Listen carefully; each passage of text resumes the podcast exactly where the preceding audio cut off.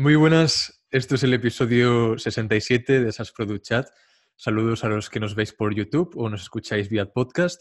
Para todo el que se incorpora nuevo, cada semana, desde abril de 2018 le dedicamos media hora a la semana a hablar de un tópico de ingeniería de software y desarrollo de productos digitales.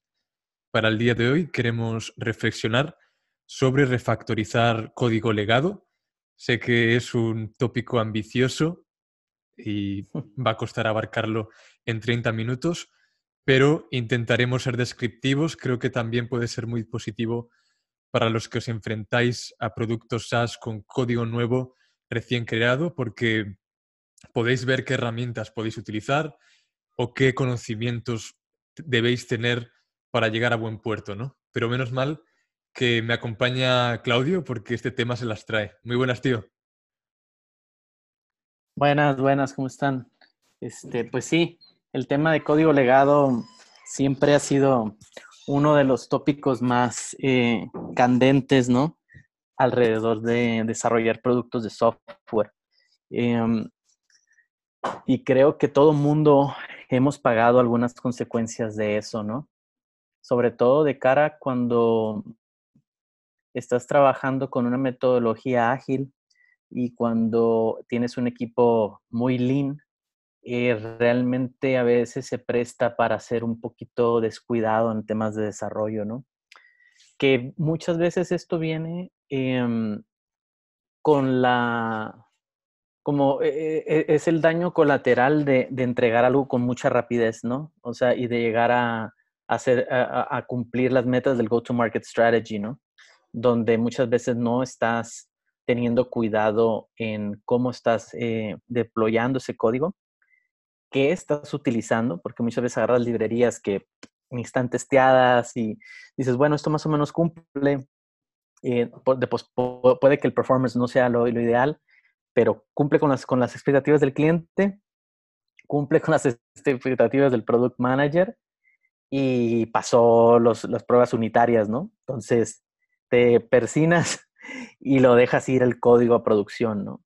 Pero eventualmente vas a, eh, eh, eres consciente que vas a tener que volver a revisar ese código, ¿no? Y es donde empieza lo que es el refactor o reingeniería o como le quieras llamar, ¿no?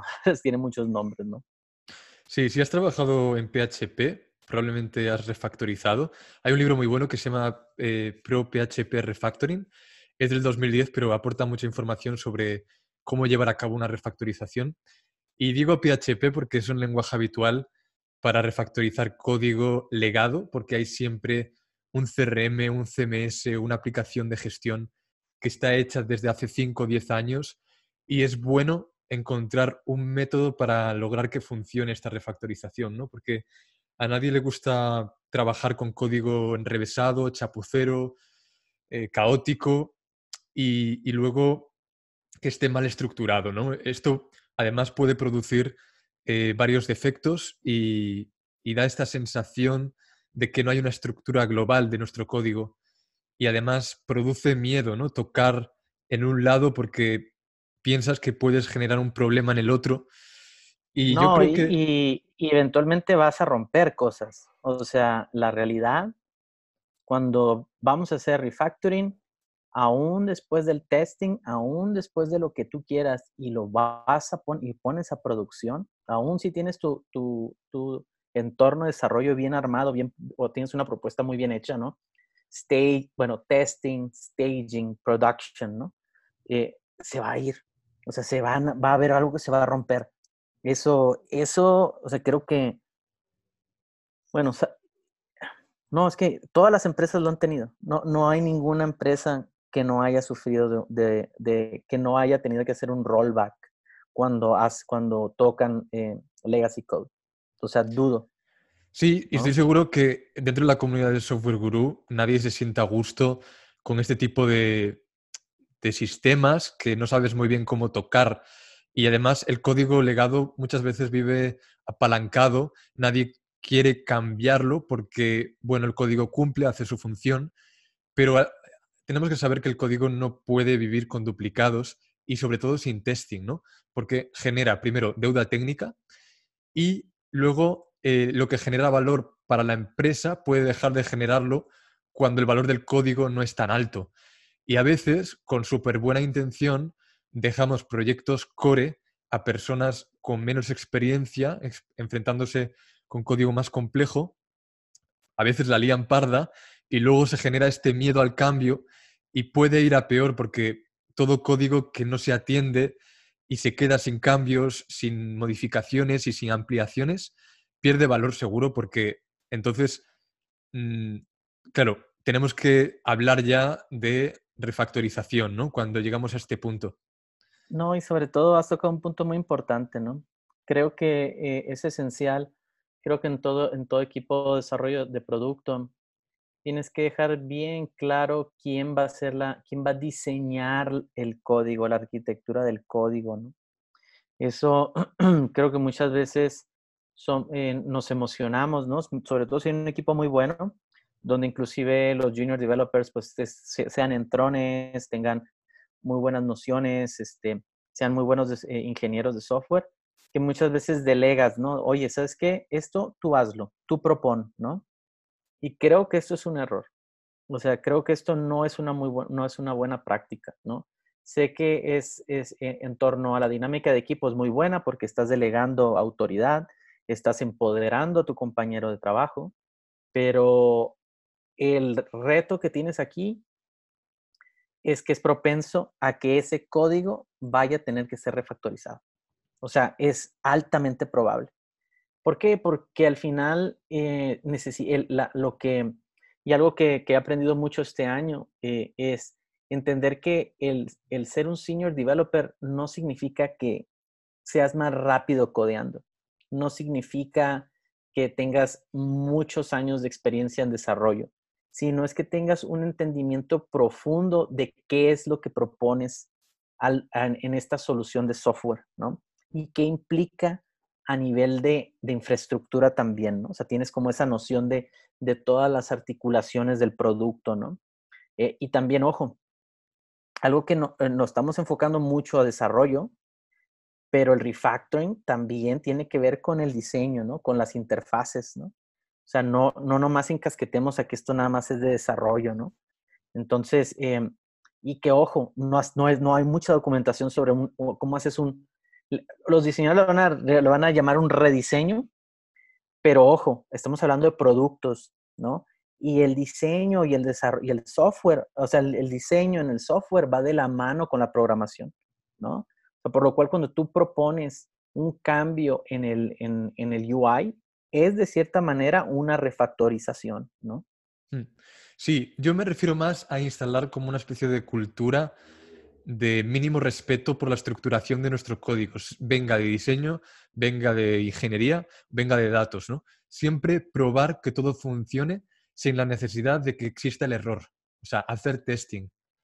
Y, y para ir a lo concreto, cuando yo hablo de refactorización, parto de que existe, digamos, algún código procedural donde definimos las constantes, las variables que se necesitan a priori, definimos también las funciones o procesos que necesitamos seguir y, luego valoramos también qué parte del código se puede simplificar.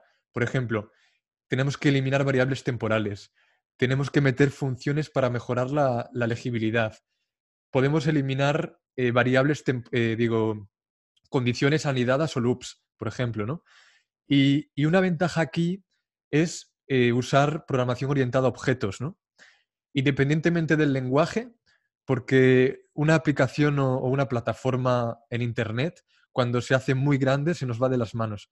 Entonces, cuando hablo de programación orientada a objetos, no digo que les tengamos que pedir cosas a los objetos y según la información eh, que nos devuelven podemos tomar decisiones, sino que debemos eh, decirles a los objetos que hagan cosas y estos objetos internamente tomarán sus propias decisiones según el estado que tengan.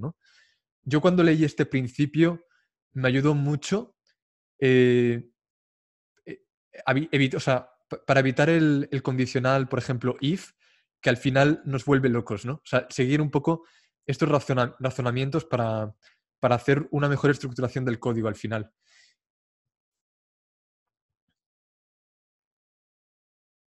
Sí, y, más que nada es también entender, em, eh, hay dos cosas, ¿no? Uno, cómo simplificas em, el código y esto conlleva a dos cosas muy importantes, ¿no? Es, uno, si en el momento que tú estás viendo cómo se comporta el producto, em, en esa función, en esa función eh, o en ese llamado ese objeto estás viendo que, está, está demorando, ¿no? O que, por ejemplo, si estás eh, dependiendo, dependiendo de, algunas librerías externas también, ¿no? estás viendo que no se están procesando con, con el, o estás teniendo errores de timeout, por ejemplo, o errores de rate limits, ¿no? Donde tú tienes que ver que, dónde haces esos cambios para optimizar, ¿no? Que al final, muchos de los productos sí van a ser, van a, ser procesos internos nada más, ¿no? Donde estás procesando información, pero muchas veces también tienes información externa, ¿no? Entonces estás dependiendo de que esos webhooks estén bien, bien, bien armados, donde estés trabajando bajo los parámetros que te está pidiendo la API eh, y donde también estés respetando un poco la, la, la arquitectura que, que, se propuso en un inicio, ¿no? Porque generalmente cuando empiezas a tener problemas de refactorización, es cuando bajo una estructura que ya tenías, ¿no? Bueno, esto hablando de un producto que ya está hecho, ¿no? Estamos hablando de legacy code. Este, tú propones un cambio completamente a lo que tiene, ¿no? Entonces, donde tú tienes que, de cierta manera, pues decir, bueno, esta es la nueva manera de hacerlo, voy a empezar a migrar partes de ello, ¿no? Y por ende, pues bueno, lo estoy haciendo para que tenga mejor, eh, eh, mejor performance. O simple y sencillamente migrar de frameworks, ¿no? O sea, el, ese es como lo, otro, ¿no? Oye, ¿sabes qué? Esto ya no está soportado por los eh, diferentes web browsers nuevos, eh, X, Y, Z, ¿no? Entonces tienes todos esos cambios externos que también te provocan esa, esa, volver a revisar la manera en que estás este, procesando la información dentro de, dentro, de tu dentro de tu software, ¿no? Entonces eso es muy importante, ¿no? Entonces uno es cómo tú ves, eh, obviamente, áreas de oportunidad para irlo mejorando, pero también cuando son factores externos que provocan que pues tengas que volver a, a, rehacer tu código o, hacer, o rehacer ciertas partes, ¿no? Eso sobre todo se ve mucho de cara a este, los, teléfonos, los teléfonos móviles, ¿no? O sea, oye, ahora salió el OS 13, ¿no? O ahora salió o se detectó este, una vulnerabilidad en cómo procesas, eh, en, cómo el, Android procesa el, el, protocolo NFC, ¿no? Entonces tienes que volver a cambiarlo, a volver a, o sea, digamos que tu aplicación es de pagos, ¿no? Entonces vas a tener que volver, a, vas a tener que refactorizar de cajón, ¿no? ¿Por qué? Porque hay una vulnerabilidad, posiblemente tú no la, no la, no, no, no tenías el proceso de seguridad ahí bien armado, X, Y, Z, puede haber miles factores, ¿no?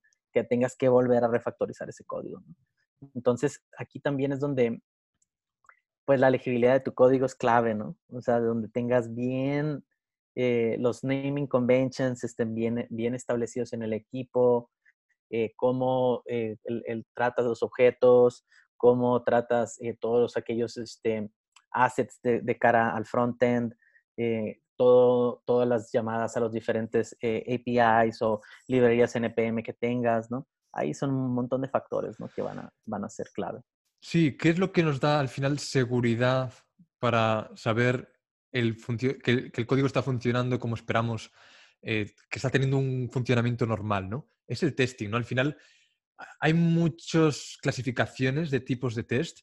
Yo conozco los test funcionales, que al final comprueban la integración de diferentes capas de una aplicación o un producto SaaS, por ejemplo, y tienen un flujo específico, ¿no? porque lo que hacemos es simular que abrimos el, navegador, lanzamos una petición, vamos a comprobar la respuesta, hacemos diferentes pruebas y, esto lo podemos hacer directamente eh, en el navegador. Y luego tenemos lo que yo conozco como test de regresión, igual tienen otros nombres, pero que sirven al final para descubrir errores causados por un cambio en el producto. ¿no? Y, con esto nos aseguramos que, los casos que hayan sido probados antes sigan funcionando bien. Entonces, dependiendo de la complejidad del código, aquí podemos usar una herramienta que es eh, cypress.io para hacer test end-to-end, ¿no? Pero esto te llevaría quizás a una mayor complejidad y quizás no la necesites, ¿no? Y prefieras estar más pegado al código porque queremos, por ejemplo, probar unos formularios, eh, no tanto cómo se presentan al usuario en el frontend, sino más bien, eh, bueno, cómo funciona en, la parte del backend, ¿no? Eh, porque el frontend no es una prioridad en este caso. Entonces, un test funcional nos va a dar esta seguridad a alto nivel de que un producto funciona porque estamos probando, digamos, varias casuísticas de uso y hacemos un test con cada funcionalidad o, o con cada producto que queramos lanzar, ¿no? Y luego podemos encontrarnos, ya digo, con otras clasificaciones, por ejemplo, los test de integración, que comprueban em, la integración de la base de datos eh, con, el código. Y luego también podemos eh, probar con otro test que se llama em, los test de caracterización, que al final comprueban que un producto existente siga funcionando correctamente después de hacer eh, algunos cambios. Entonces, bueno, pues yo creo que es interesante también valorar los diferentes tipos de testing que tenemos ahora. Sí, y yo creo que muchas veces eh, en, temas de, estimación no se toman, no se consideran las pruebas unitarias, ¿no? Muchas veces. O sea, generalmente es lo que se hace aparte. Y creo que también eso es algo, es una buena práctica, ¿no? Sí nos va a llevar más tiempo, sí hay que meterle como una semana más de trabajo, eh, pero eh, es que es clave, ¿no? Porque si tú en, a, la hora de estimar genera las pruebas unitarias y ese código ya está en producción una vez que te, cuando te toque hacer una, un refactoring, esa semanita extra, créeme que la vas a, sea, rinde su fruto, ¿no? Rinde su fruto porque tú ya tienes una base en lo cómo lo estás en, el rendimiento que te está dando. Inclusive puedes correr esos unit testing también para ver cómo es el rendimiento, ¿no? Y ver si, si, es, si, es, si es necesario refactorizar ese código, ¿no? Pero entonces ahí te puedes dar ya la, la, la puedes tener un benchmark, ¿no? De tu código. Eh, con esto ya una vez que vas a lanzar el nuevo, el nuevo eh, estás, por ejemplo, en, en, en staging o en testing, ¿no? Si tienes tus instancias, ahí tú puedes probar, puedes correr esas pruebas unitarias y ver si realmente el rendimiento está, está ahí, ¿no? A lo esperado, ¿no? Este, y eso es, eso es valioso para cualquier este, product owner también que, que tenga ese dato. Hay otro asunto luego, necesitamos una aplicación en local de nuestro código para poder hacer todo este testing del que hablamos. Puede ser Docker, puede ser Laravel, cualquier solución que te funcione, ¿no? Porque sin esto no podrás hacer las pruebas. Otro elemento que es importante aquí es el tema del sistema de control de versiones. ¿no? Has hablado de, del histórico y, vamos a hacer cambios gordos de peso en nuestro código. Por tanto, hay que simular esa, digamos, toda esa persistencia de, la base de datos. Eh, por, ejemplo, puedes usar SQL, eh, ¿cómo es? SQLite, se llama, para, para poder cargar datos eh, de prueba que podemos tener en, en SQL extraído del producto eh, en producción, de la aplicación en producción. Entonces, SQLite lo que nos ayuda en esta fase eh, básicamente es que nos permite tener relaciones entre tablas, ¿no? Es una base de datos muy ligera. Y, lo principal aquí, ¿por, qué destaco esto que necesitamos? Porque cuando arranquemos la prueba, se crea la base de datos, se importa el contenido y cuando acabe esta prueba, la base de datos vuelve a su estado inicial y deja de existir eh, para, que, para que cada vez que la reproduzcamos partamos siempre de un punto cero, del mismo punto. Entonces es interesante eh, ver qué, necesitamos tener, digamos, sobre la mesa para poder hacer pruebas. En algún momento también necesitamos incluir eh, gestor de paquetes, digamos, para hacer más controlable o cómodo el, esfuerzo de gestionar todas las dependencias. Y bueno, al final son muchas cosas, son muchos detalles, pero, pero bueno, es importante para que nuestro código principalmente no, no tengamos que preocuparnos de, añadir pasos eh, de añadir pasos, digamos, de forma muy manual y, poder automatizar de alguna manera eh, nuestra refactorización, ¿no?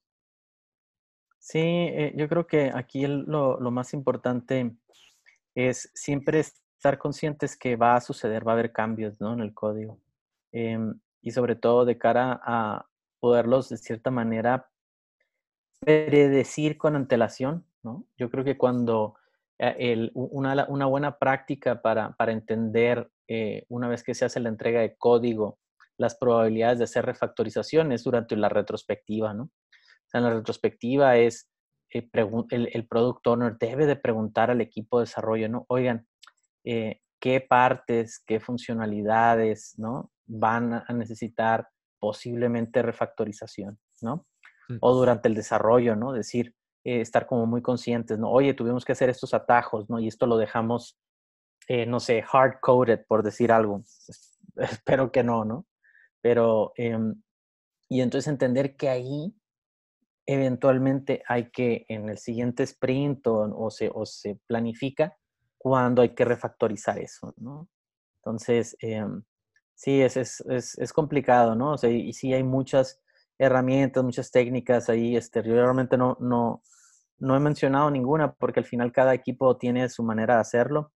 Este, yo me, me, enfoqué un poquito más en tener las pruebas unitarias, que esos te den un poquito el benchmark, ¿no? Estarlas revisando eh, cada que se hace una actualización o cada que alguien, trabaja, cada que alguien esté trabajando en algún branch eh, que esté próximo a salir a producción o staging, pues correr las pruebas unitarias del resto de, la, de, las, ah, de las funcionalidades que están de dependencias de ahí para poder entender si hay un tema, ah, si hay una oportunidad de mejora en el código. Sí. Entonces, y para añadir una recomendación final, el libro que es una referencia obligada, creo, sobre refactorización, sea legada o no, es Refactoring de Martin Fowler. Eh, es básicamente un compendio de, de, principios básicos de bad smells y algunas posibles refactorizaciones con ejemplos en Java muy bueno, muy bueno. Eh, le un vistazo y, si os gusta este mundo, sin duda recomendación. Sí, sí, desde Riley ese es el, el, de, la Biblia, ¿no? Oye, pues claro, hasta aquí el, el SAS Chat de hoy. Este va a ser un episodio con muchos enlaces recomendados. Os invito a pararos, eh, a pararos en la descripción del show. Y bueno, no dejéis de escribir vuestros comentarios. Y nada más. Pues sí, este, creo que la, siguiente semana, ahora sí, este, ahí podemos anunciar que tenemos el siguiente invitado, que es Jeduán Cornejo, que nos platicará un poquito eh, toda su trayectoria y ah, nos hablará un poquito más a fondo del tema que él apasiona un montón, que es el tema de JavaScript. Este, así es que estén atentos a eso. Eh, lo tendremos la siguiente semana. Entonces, muy emocionados de poder este, contar con, con él en el, como invitado aquí en el, en el podcast. Y pues nada, eh, Daniel, muy buena tarde ya por Barcelona. Este, ya te veo con el suéter, quiere decir que ya, ya está un poquito más fresquito, ¿no? Sí. Ya las mañanas, este, y ya viene la temporada de lluvias, así es que que vaya bien, que sea leve, este, y buen jueves por allá. Un abrazo, Clau. Hasta la semana que viene. Chao. Chao.